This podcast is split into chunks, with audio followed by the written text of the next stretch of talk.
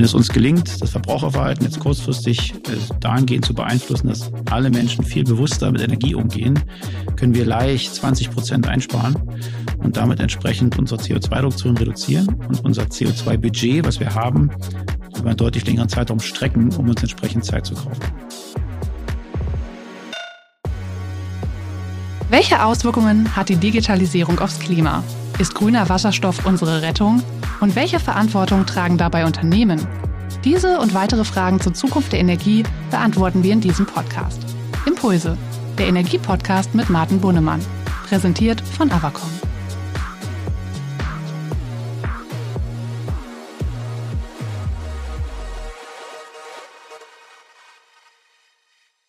Hallo, schön, dass ihr heute bei der neuen Folge unseres Energiepodcasts Impulse wieder mit dabei seid. Der Podcast rund um das Thema Energiewirtschaft.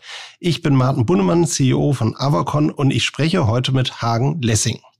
Hagen ist CEO von Ista und Ista ist einer, wenn nicht der führende Dienstleister für Energieeffizienz und Digitalisierung in der Immobilienwirtschaft. Und ich freue mich mit Hagen über die Themen Digitalisierung, Dekarbonisierung, Nachhaltigkeit in der Immobilienwirtschaft zu sprechen. Aber ich freue mich auch, weil ich weiß aus vielen persönlichen Gesprächen, dass Hagen ein sehr aufmerksamer Beobachter der ganzen Energiewirtschaft und der vielen transformatorischen Entwicklungen in unserer Branche ist.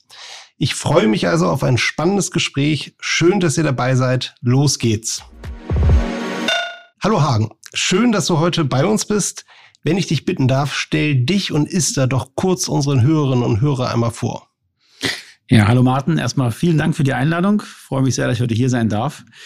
Ja, vielleicht zwei der Worte zu mir. Äh, Hagen Lessing, CEO der ISTA, bin äh, seit 2019 bei der ISTA. Davor viele Jahre in der Beratung, 16 Jahre Boston Consulting privat, bin verheiratet, habe zwei Söhne. Der eine hat mich schon überholt in Sachen Größe, der andere hat Schuhgröße 47 und ist auf dem Weg dorthin, würde ich sagen. ich ähm, wohne selbst in Potsdam und äh, ja, pendle nach Essen. Ähm, persönlich verbinde mich eine Menge mit Essen. Ich habe mal ursprünglich äh, schon vor vielen, vielen Jahren als Dozent hier gearbeitet, dann äh, beraten in Energiewirtschaft viele Jahre und äh, ja, wie der Zufall so spielt, jetzt habe ich hier ein Büro in Essen und äh, ja, schaue auch in meinem Büro immer rüber zum Nachbarn, E.ON. Prima. Hagen, vielen Dank für den ersten Einstieg, auch in, in den Einblick in dich als Person. Lass uns mal direkt anfangen mit der ISTA. Äh, das Thema Nachhaltigkeit, das Thema Dekarbonisierung, Klimaneutralität, das bestimmt die Headlines nicht erst seit der Bundestagswahl, sondern seit vielen Jahren jetzt eigentlich, vielleicht nochmal durch Corona beschleunigt sogar. Was macht ihr eigentlich genau bei ISTA selbst bei euch für Nachhaltigkeit und Klimaneutralität? Vielleicht sage ich noch zwei Worte vorab zur ISTA, ähm, um die ISTA ein bisschen einzuordnen. Also wir selbst sind ein Unternehmen mit ungefähr einer Milliarde Umsatz, 5600 engagierten Mitarbeitern in 22 Ländern. Wir haben ungefähr 60 Millionen Messstellen, davon ungefähr 32 Millionen bereits, was wir als Vollfunk bezeichnen. Also sprich, da muss dann zehn Jahre lang niemand mehr hin, alle Daten werden per Funk übertragen. Und unsere Rolle ist es, oder unser Mehrwert für den Kunden ist es, den Kunden zu helfen, ihren Energieverbrauch und damit ihren CO2-Ausstoß zu reduzieren. Und natürlich, da geht, diese Richtung geht eine Frage, müssen wir in dem Fall mit gutem Beispiel vorangehen. Wenn wir Partner für Energieeffizienz sein wollen und eine CO2-Reduktion, müssen wir selber vorangehen. Was haben wir getan? Zum ersten, seitdem ich CEO der ISTA bin, sind wir CO2-neutral. Das heißt, alle CO2-Emissionen, die wir zum Stand heute nicht vermeiden können, kompensieren wir, indem wir andere Projekte finanzieren, die unseren CO2-Ausstoß an anderer Stelle vermeiden.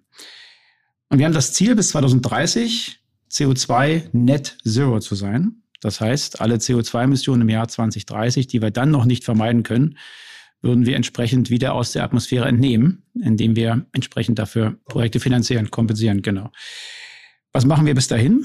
Wir haben uns unseren CO2-Ausstoß angeschaut. Was sind unsere Hauptquellen? Und da haben sich drei Quellen ergeben. Zum einen unsere Dienstreisen natürlich, unsere Gebäude und natürlich unsere Fahrzeuge. Und wir haben für alle drei Bereiche entsprechend Maßnahmen ergriffen. Für das Thema Dienstreisen ähm, verzichten wir komplett auf Inlandsflüge. Wir fahren mit der Bahn, auch die Geschäftsführung. Für das Thema Gebäude haben wir unseren Strombedarf auf erneuerbare Quellen umgestellt und auch für den Wärmebereich werden wir auf erneuerbare Quellen wechseln. Und wo das nicht möglich ist, werden wir ernsthaft über einen Umzug nachdenken. Für das Thema Fahrzeuge offensichtlich, hier werden wir auf Elektrofahrzeuge umstellen. Und äh, das ist der Plan bis 2030, CO2-neutral. Also voll verpflichtet, sich selbst auch Beispiel geben für die Kunden, wird sich gut anhaken. Und ist wahrscheinlich eine Entwicklung, die du auch selbst persönlich sehr vorangetrieben hast.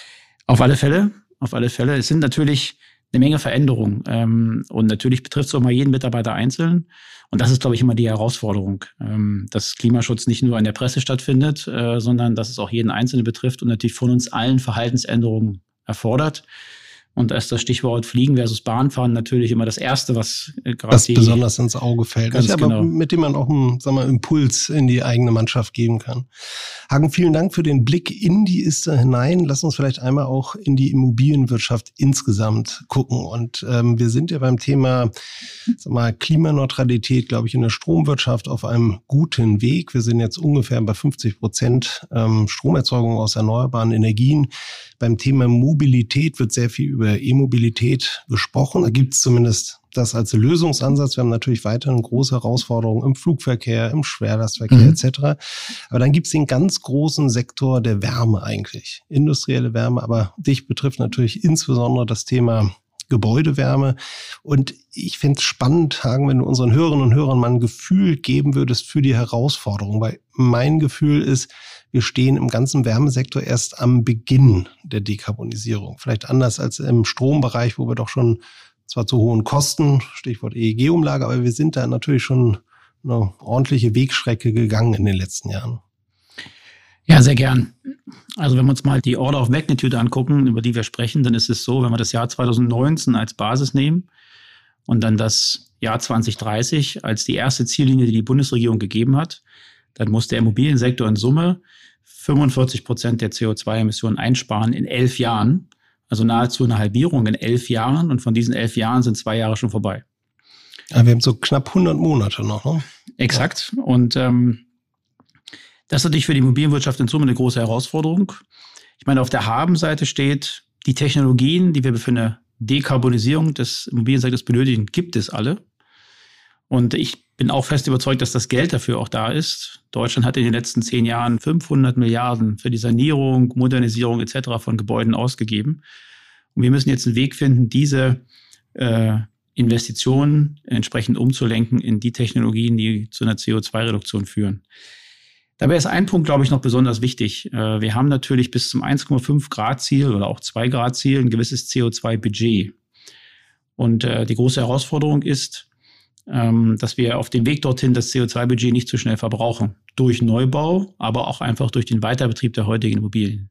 Wir brauchen für die Immobilienwirtschaft also vor allen Dingen schnell wirkende Maßnahmen, die jetzt kurzfristig Effekte bringen und uns damit quasi auch Zeit kaufen um unser Ziel als Immobilienwirtschaft zu erfüllen. Gibt es eigentlich so eine Art strategische Roadmap der Immobilienwirtschaft insgesamt? Gibt es einen Zusammenschluss oder dass man gemeinsam sag mal, sich überlegt, das ist die Strategie und da setzen wir jetzt konkret an mit Umsetzungsmaßnahmen oder ist da jeder Akteur mehr oder weniger alleine unterwegs? Das ist, glaube ich, eine mit die größte Herausforderung für die Immobilienwirtschaft. Wenn man jemanden auf der Straße anspricht und fragt, wie stellst du dir die Dekarbonisierung der Energiewirtschaft vor, dann kommt die Antwort Wind und Sonne. Wie stellst du die Dekarbonisierung des Verkehrs vor? Dann ist die Antwort Elektroautos. Ja. Wie stellst du die Dekarbonisierung der Immobilienwirtschaft vor? Dann gibt es ein großes Fragezeichen. Ja. Also ich glaube, als Branche fehlt die eine Strategie, die klare Message, welche ein, zwei, drei Themen das sind. Das liegt zum einen daran, dass die Immobilienwirtschaft sehr fragmentiert ist und natürlich die Reise, die die Energiewirtschaft ja schon vor mehr als 15 Jahren begonnen hat, ähm, quasi erst seit einigen Jahren jetzt mit Vollgas vorantreibt. Und insofern ist ein, eine klare Strategie, wie die Dekarbonisierung jetzt vonstatten gehen soll, in welcher Schrittfolge, äh, das, was noch fehlt. Ja. Also was ich beobachte bei uns, wir haben ja auch relativ viel Kontakt mit der Immobilienwirtschaft, dass es gerade im Neubau gibt es ein hohes Bewusstsein dafür, für klimaeffiziente, CO2-effiziente Energieversorgung. Da wird über Nahwärmenetze nachgedacht. Ähm, da will man von Anfang an, sag mal, zukunftsfest äh, sich aufstellen. Wo ich eine riesen Herausforderung persönlich sehe, ist ja der ganze Bestand. Also wenn ich eine zentrale Energieversorgung, Fernwärme habe, da kann ich zentral dekarbonisieren, aber ich frage mich immer, wie wollen wir eigentlich im Bestand dekarbonisieren, wo ich nicht ein zentrales Wärmesystem hinter habe, sondern meinetwegen Gasversorgung oder noch die Vielzahl von, von Ölheizungen in Deutschland. Da sehe ich ein großes Auseinanderklaffen und ehrlich gesagt in der Praxis auch wenig Lösungsansätze eigentlich zurzeit. Siehst, siehst du da irgendwas? Ist so dieses Thema Wasserstoff, grüne Gase zur Dekarbonisierung des Wärmesektors? Ist das was, womit ihr euch auch beschäftigt? Oder ist das eher ein Thema, was, was ihr bei der Energie, klassischen Energieversorgern seht? Also erstmal würde ich deiner Beobachtung zustimmen, dass das ganze Thema Neubau tief durchdrungen ist. Ähm, das Rennen wird aber Bestand gewonnen. Ja. Wir bauen ungefähr ein Prozent der Gebäude jedes Jahr neu. Also ne, grob. Ja. Ähm, und dementsprechend geht es um die anderen 99 Prozent jedes Jahr. Und äh, wenn wir auf die Gebäude schauen, dann kann man die Betrachtung ein bisschen vereinfachen, indem man sagt, man guckt sich drei Sachen an, nämlich die Gebäudehülle, die Heizung oder die Wärmeerzeugungsanlage und das Verbraucherverhalten. Ich glaube, was das Thema Gebäudehülle angeht, Dämmen, sind wir gerade auch in Deutschland ganz gut unterwegs, haben da auch entsprechend viel Geld investiert. Was das Thema Heizung angeht und Umstellung der Heizungsanlagen, ich glaube, hier müssen wir einen Zahn zulegen. Stehen wir äh, eigentlich ganz am Anfang wahrscheinlich. Ne? Ja, da stehen wir auch ganz am Anfang, das stimmt. Und ich habe der, der blinde Fleck, gerade auch der, der, der aktuellen äh, Regulierung, ist das ganze Thema Verbraucherverhalten. Hier passiert aus unserer Sicht zu wenig.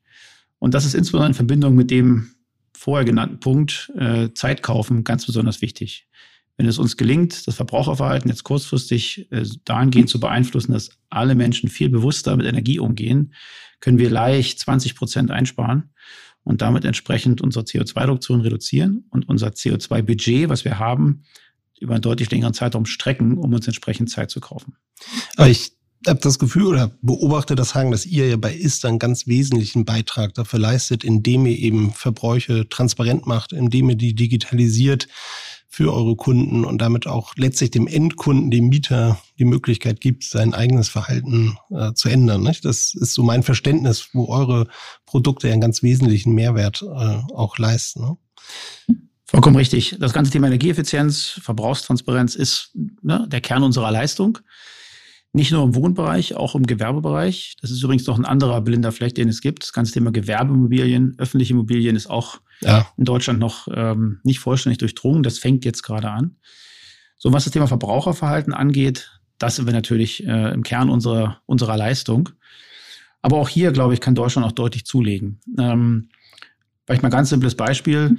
Ich glaube, für jeden von uns oder für viele von uns ist es ganz normal, jeden Tag mal auf sein Konto zu gucken per App. Ja. Und äh, wenn man sich einen Smart Meter kauft äh, mit entsprechendem Funk dazu, kann man auch per App jeden Tag stündlich seinen Stromverbrauch messen. Ein Smart Meter ist für die Energiewirtschaft ein, schwieriges Thema. Okay. Ja gut, bleiben wir mal grundsätzlich bei der Möglichkeit, ja. dass ich sozusagen. Ich das, wenn ich das sagen darf, Hagen, weil ich, ich fand das super anfassbar. Du hast letztens in so einem Impulsvortrag gesagt, du hast davon gesprochen vom Amazon-Effekt, ja, mhm. dass wir als Endkunden, wir sehen digitale Produkte überall, mhm. wir benutzen die, wir freuen uns darüber. Und dann bin ich aber Mieter und habe keinerlei Transparenz im Regelfall über meinen Energieverbrauch. Vielleicht kannst du das noch ein bisschen einordnen. Ich finde das schön, wie sich eigentlich die eigene mhm. Erfahrung, mhm. sag mal, überträgt dann auch auf euch und auf Kundenbedürfnisse in der Immobilienwirtschaft.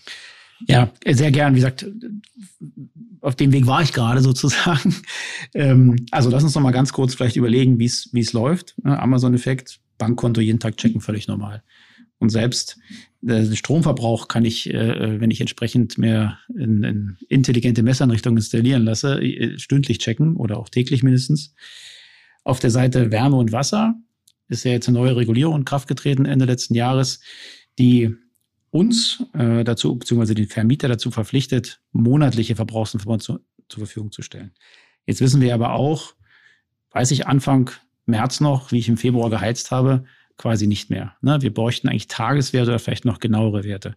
Und da kommt das Verrückte. Das Anzeigen von Tageswerten für Wärme und Wasser ist in Deutschland verboten.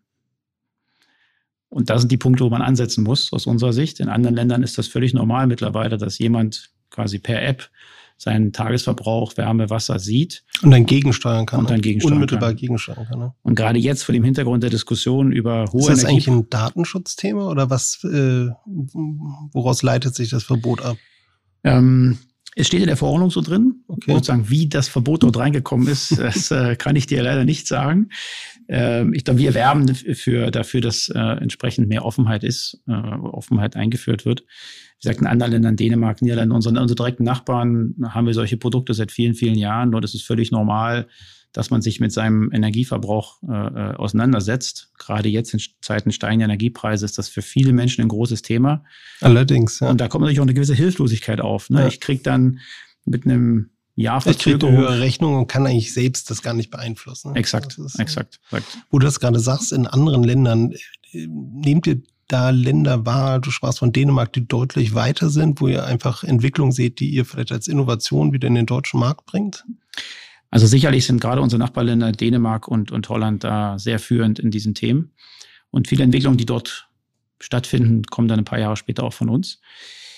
In den letzten Jahren kann ich aber auch beobachten, dass auch Frankreich sehr starke Maßnahmen ergriffen hat. Also kleines Beispiel. Frankreich hat die Gebäude eingeteilt in Verbrauchsklassen, äh, A bis G. Und äh, die Klassen F und G dürfen ab 2035 nicht mehr vermietet werden. Hat jeder Vermieter, jeder Eigentümer natürlich ausreichend Zeit, bis zum Jahr 2035 dafür zu sorgen, dass der Energiestandard der Gebäude sich verbessert und der Verbrauch sich reduziert, um das Gebäude entsprechend weiter vermietbar zu halten. Das sind, glaube ich, Maßnahmen, die eine sehr klare Signalwirkung aussenden und an den richtigen Stellen ansetzen. Und ich hoffe und wünsche mir, dass sozusagen auch in Deutschland diese Dynamik anzieht. Lass noch mal einmal auf das Thema Verbraucherverhalten eingehen. Du hast letztens in der Watz, glaube ich, ein Interview, ähm, sag mal, bist du gefragt worden, Bedeutung des Datenschutzes für euch. Mhm. Verhindert das solche Maßnahmen, die du gerade skizziert hast? Es gibt eine andere Regulierung, die von der Seite reinkommt, in dem Fall die etwas äh, weniger bekannte Heizkostenverordnung, die entsprechend festlegt, dass Werte monatlich angezeigt werden mhm. sollen. Und äh, die EU-Verordnung sagt mindestens monatlich, aber da dieses mindestens gestrichen wurde, sind damit Tageswerte in Deutschland derzeit nicht möglich. Verboten. Ähm, das ist sehr schade und wir hoffen, wie gesagt, dass ähm, da die Politik nochmal nachbessert. Spannender Einblick, Hagen. War mir gar nicht so bewusst, wie stark das da ausgeprägt ist. Und ich find, fand das Beispiel aus Frankreich auch interessant, weil auch unsere Politik, die neue Bundesregierung, muss sich ja was einfallen lassen. Sie können es ja nicht einfach so laufen lassen, wenn wir die Klimaziele erreichen wollen. Hagen, ich würde noch mal gerne einmal zurückgehen, weil das auch eine Frage ist, die mich beschäftigt. Immer wieder äh, hören wir darum, dass wir unsere Häuser, die Sanierungsraten erhöhen müssen, um diesen ganzen mhm. Umbau Richtung Klimaneutralität, Einbau von Wärmepumpen, Dämmung und mhm. so. Und du sagtest, wir sind ungefähr bei einer Renovierungsquote von ein Prozent deutschlandweit. Und ich weiß nicht, wie hoch wir sie schrauben müssten eigentlich auf drei, 3,5 Prozent. Was hältst du da eigentlich mit deinen Erfahrungen in der Immobilienwirtschaft? Was ist eigentlich realistisch? Was geht eigentlich noch? Weil wenn ich durch Deutschland fahre und auch im Privaten erleben wir das, wir kriegen kaum noch Handwerker, wir kriegen kaum noch Dienstleister. Ist das ein realistisches Szenario, dass wir die Sanierungsraten wirklich deutlich hochziehen? Ich glaube, wir diskutieren in Deutschland seit 20 Jahren, dass wir die Sanierungsrate erhöhen wollen. Bislang ist es uns nicht gelungen. Wir sind aktuell bei 1 Prozent. Äh, wenn man die letzte Studie des BDI sich anschaut, dann äh, müsste man in dem Rahmen eines Bündel von Maßnahmen auf ungefähr 1,7 kommen, um ähm, entsprechend den Klimapfad zu folgen. Halte ich das für realistisch? Also vor dem Hintergrund der knappen Kapazitäten ist das derzeit unheimlich schwierig. Sprich, mit bestehenden Systemen und Prozessen wird das unheimlich schwierig. Aber es gibt auch Möglichkeiten, entsprechend in eine Art Serienproduktion zu gehen. Mhm. Ähm, die Knappheit ist ja nicht immer bloß der Kollege sozusagen, der vor Ort die Heizung einbaut. Die Knappheit liegt ja auch bei Projektierung, Genehmigung etc.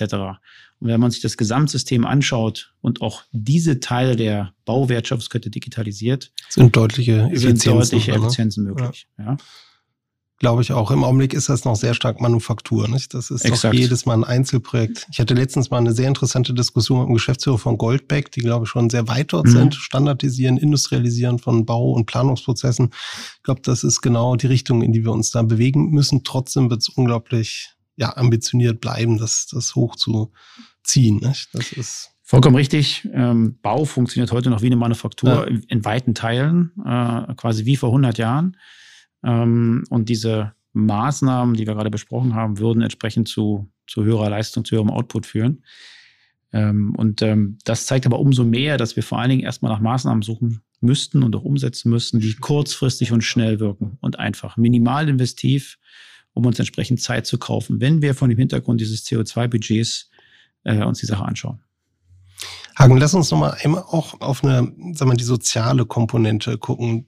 Du hast zu Recht gesagt, durch höhere Transparenz kann ich meinen Verbrauch reduzieren. Das hilft mir gerade bei steigenden Energiepreisen. Dieser ganze Umbau in der Immobilienwirtschaft kostet ja aber Geld, muss letztlich refinanziert werden. Wo ich insgesamt beim Thema Energiewende ein großes Gefahrpotenzial sehe, ist einfach steigende Kosten. Wir sind jetzt in einer Dekade gewesen, wo es uns volkswirtschaftlich eigentlich gut ging grosso modo, vielleicht nicht jedem Einzelnen, aber so insgesamt ging es uns als Volkswirtschaft, glaube ich, sehr gut. Wenn jetzt die Kosten immer höher werden für den Ausbau erneuerbarer Energien, für den Bau der äh, Netzinfrastruktur, für den Ausbau der E-Mobilität, Ladeinfrastruktur und jetzt auch noch für den Umbau der Immobilienwirtschaft, habe ich die Sorge, dass irgendwann das Thema soziale Akzeptanz der Energiewende und der Klimaschutzmaßnahmen einfach unter Druck kommt.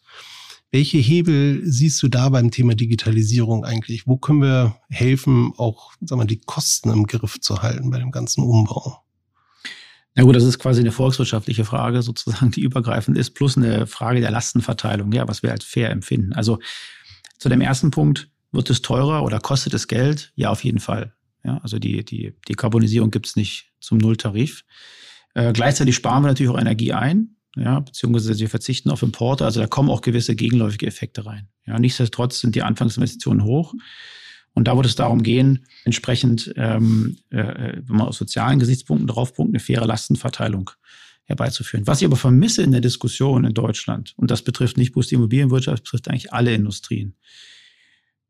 Es gibt genug Studien, die eine CO2-Vermeidungskostenkurve errechnet haben. Das heißt, ich kann auf der Kurve ablesen, was sind die günstigsten Maßnahmen, um CO2 zu vermeiden und was sind teure Maßnahmen. Und äh, was ich vermisse in der Diskussion ist, dass man einfach sich das hernimmt und einfach in der Kurve links anfängt und sagt. Oder Effekt am größten ist und es am genau, wenigsten kostet. Und dann einfach von links nach rechts geht und dann so weit geht, bis man das quasi hat. Analytisch alles gelöst, kann man alles nachlesen und äh, gibt es drei, vier sehr gute Studien, die jetzt nicht weit auseinander liegen. Und da wird es sicherlich eine Möglichkeit geben, da eine Meinung für Deutschland herauszukristallisieren und dann setzt man das einfach um. Und das geht auch zurück auf deine Frage Eingangsstrategie für den Immobiliensektor. Ich glaube, das fehlt im Immobiliensektor zu sagen, jetzt einigt man sich mal auf die drei, vier großen, großen Tickets, genau, und dann entsprechend ähm, wird regulatorischer Rahmen dafür hergestellt, Förderprogramme etc. Und dann zieht man die mal komplett durch, weil man eben sieht, aus einer Gesamtperspektive sind das die günstigsten Maßnahmen zur CO2-Vermeidung. Siehst du da eigentlich Anhaltspunkte oder Impulse jetzt äh, bei der neuen Bundesregierung? Stichwort, sag mal, was Habeck vor zwei Wochen veröffentlicht hat oder im Koalitionsvertrag. Also für die Energiewirtschaft ist ziemlich viel drin und ich finde das ist auch gut, muss ich ganz ehrlich sagen. Ich finde, da verdient die neue Regierung auch einen Vertrauensvorschuss. Da sind viele Punkte klar benannt und wie immer in Deutschland fehlt es meistens nicht an der Erkenntnis, sondern an einer Umsetzung. Da wollen wir uns sehr gerne dran beteiligen. Aber für die Immobilienwirtschaft gibt es ja Anhaltspunkte in diesen ganzen Überlegungen? Also ich begrüße, dass in dem Koalitionsvertrag das ganze Thema Dringlichkeit äh, der CO2-Reduktion im Immobiliensektor anerkannt wird und auch entsprechende Maßnahmen drin sind. Verschiedene Punkte kommen zu kurz. Thema Verbraucherverhalten hatte ich eingangs erwähnt als kurzfristigen, schnellen Hebel. Ähm, in Summe, glaube ich, haben wir im Immobiliensektor einfach noch eine Menge, ich sag mal, konzeptionelle Arbeit vor uns, um wirklich zu sagen, das ist der Masterplan und den äh, setzen wir um. Und insofern ist natürlich auch die Politik momentan fällt es ihr schwer, aus der Vielzahl der Meinungen, glaube ich, das eine Bild herauszukristallisieren. Die Immobilienwirtschaft ist anders als Energiewirtschaft und Verkehr sehr fragmentiert muss man, glaube ich, anerkennen. Es gibt sowohl die Gewerbeseite als auch die Wohnseite und auf beiden Seiten gibt es un, unmäßig große Zahl von Viele Playern. Player, ne? ja. ja. und Automobil sind fünf, sechs, sieben große, Energiewirtschaft fünf, sechs, sieben große, die natürlich, sage ich mal, wenn die an einem Tisch sitzen, kann man sich auf den Plan verständigen. Leichter einigen auf was. Genau. Ja. Hagen, lass uns mal weg von der Branche, weg äh, von der Gesamtwirtschaft, mal hin nochmal zu ISTA. Ich beobachte das ja nur von außen. Du bist seit zweieinhalb Jahren CEO. Ich habe aber das Gefühl von außen, das Thema digitale Transformation, das beschäftigt dich nicht nur auf der Kundenseite, auf der mhm. Produktseite, sondern auch innen ich selbst beschäftige mich natürlich auch immer damit, wie werden wir digital in unseren Prozessen an der Kundenschnittstelle, wie setzen wir sagen wir, neue Geschäftsmodelle auf.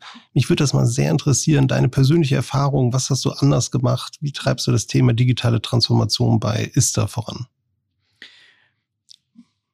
Ich glaube, digitale Transformation steht bei jedem auf der Agenda. Das ist, glaube ich, äh, jetzt kein, kein Differenzierer. Was habe ich konkret gemacht?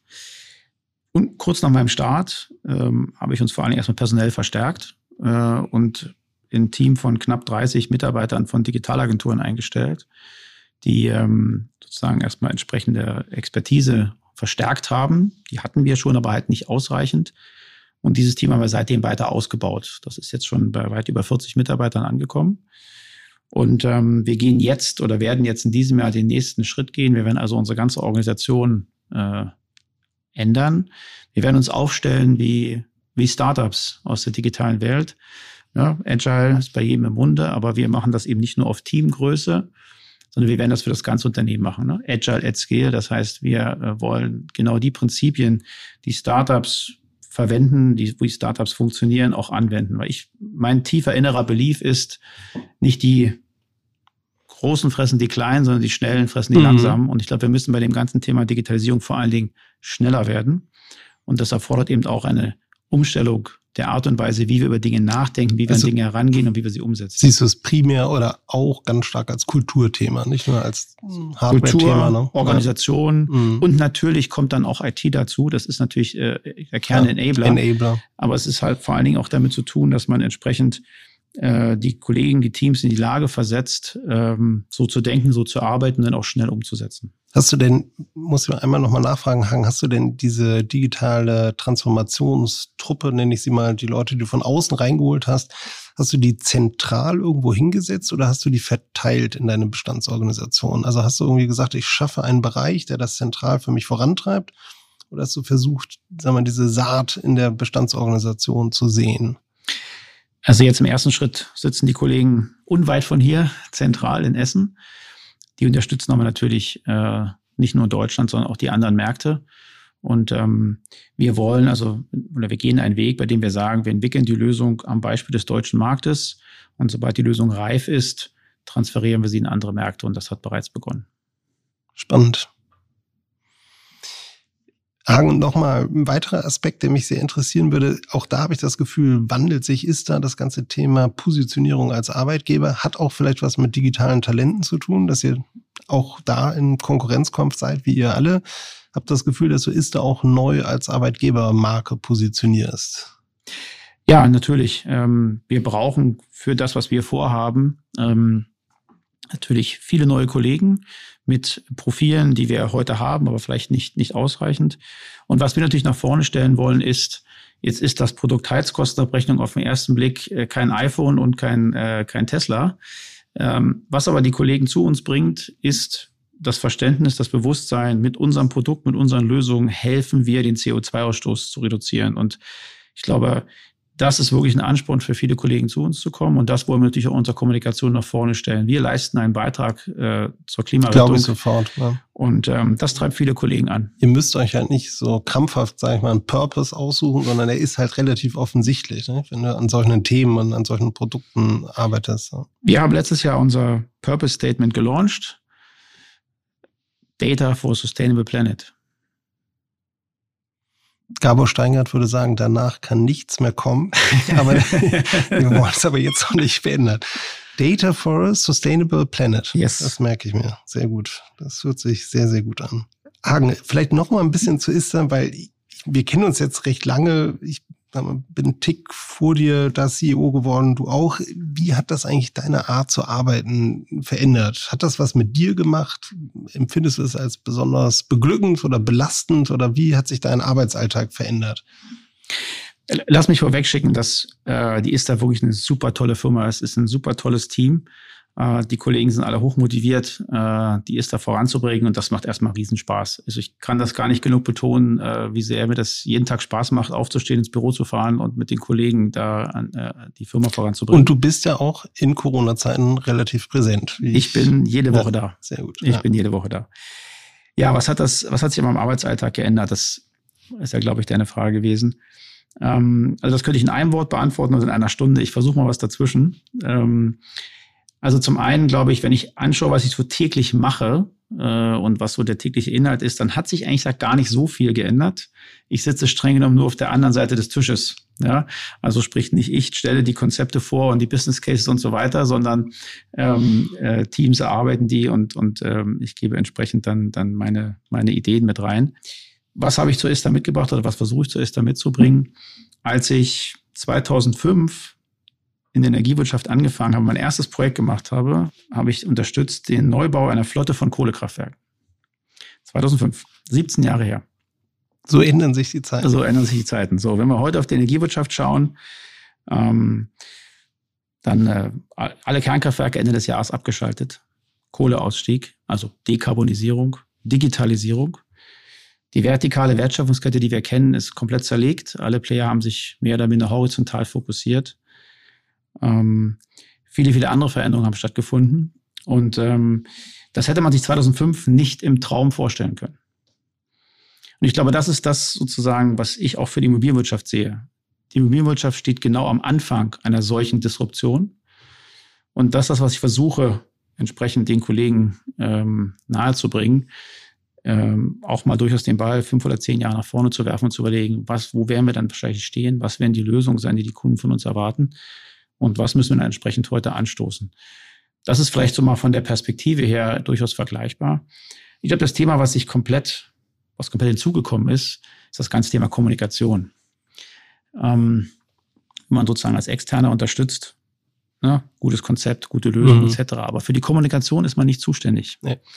Und insofern ist die Kommunikation der große Themenblock, der bei mir hinzugekommen ist. Der auch neu ist. Der neu ist. Ja. Und ne, in aller Bescheidenheit, ich glaube, da lerne ich jeden Tag noch dazu.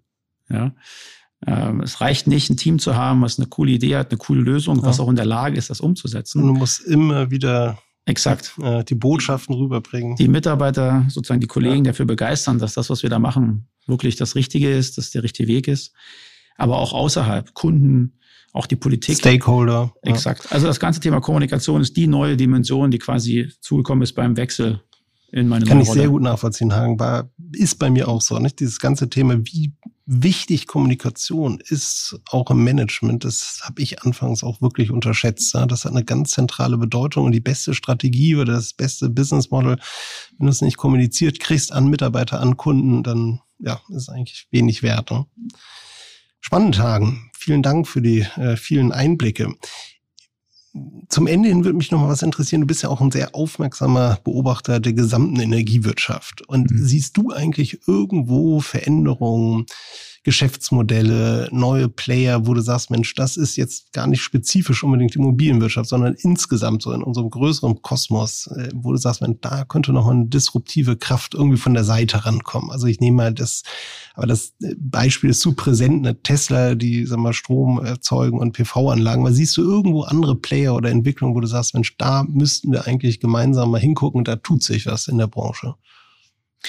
Ja, aber es gibt natürlich eine Reihe von Entwicklungen. Ähm, ich glaube, es gibt eine Entwicklung und das liegt natürlich jetzt an dem, äh, sozusagen, woran ich, wo ich heute arbeite, äh, das ganze Thema äh, Messwesen. Ich habe vor zehn Jahren in meinem früheren Job hatten wir Charts. Da war das ganze Thema Metering und Kommunikation und separate Wertschöpfungsstufe. Konnte man sich damals gar nicht so richtig vorstellen, dass das wirklich stattfinden wird. Ich glaube, wir sind jetzt an einem Punkt angekommen, dass das, wo, wo man schon viele Jahre spricht, nämlich das Metering und Submetering zusammenwachsen, dass das wirklich jetzt stattfindet. Und zwar nicht, weil der Regulator irgendwelche Schritte eingeleitet hat, sondern weil die Kunden es wollen.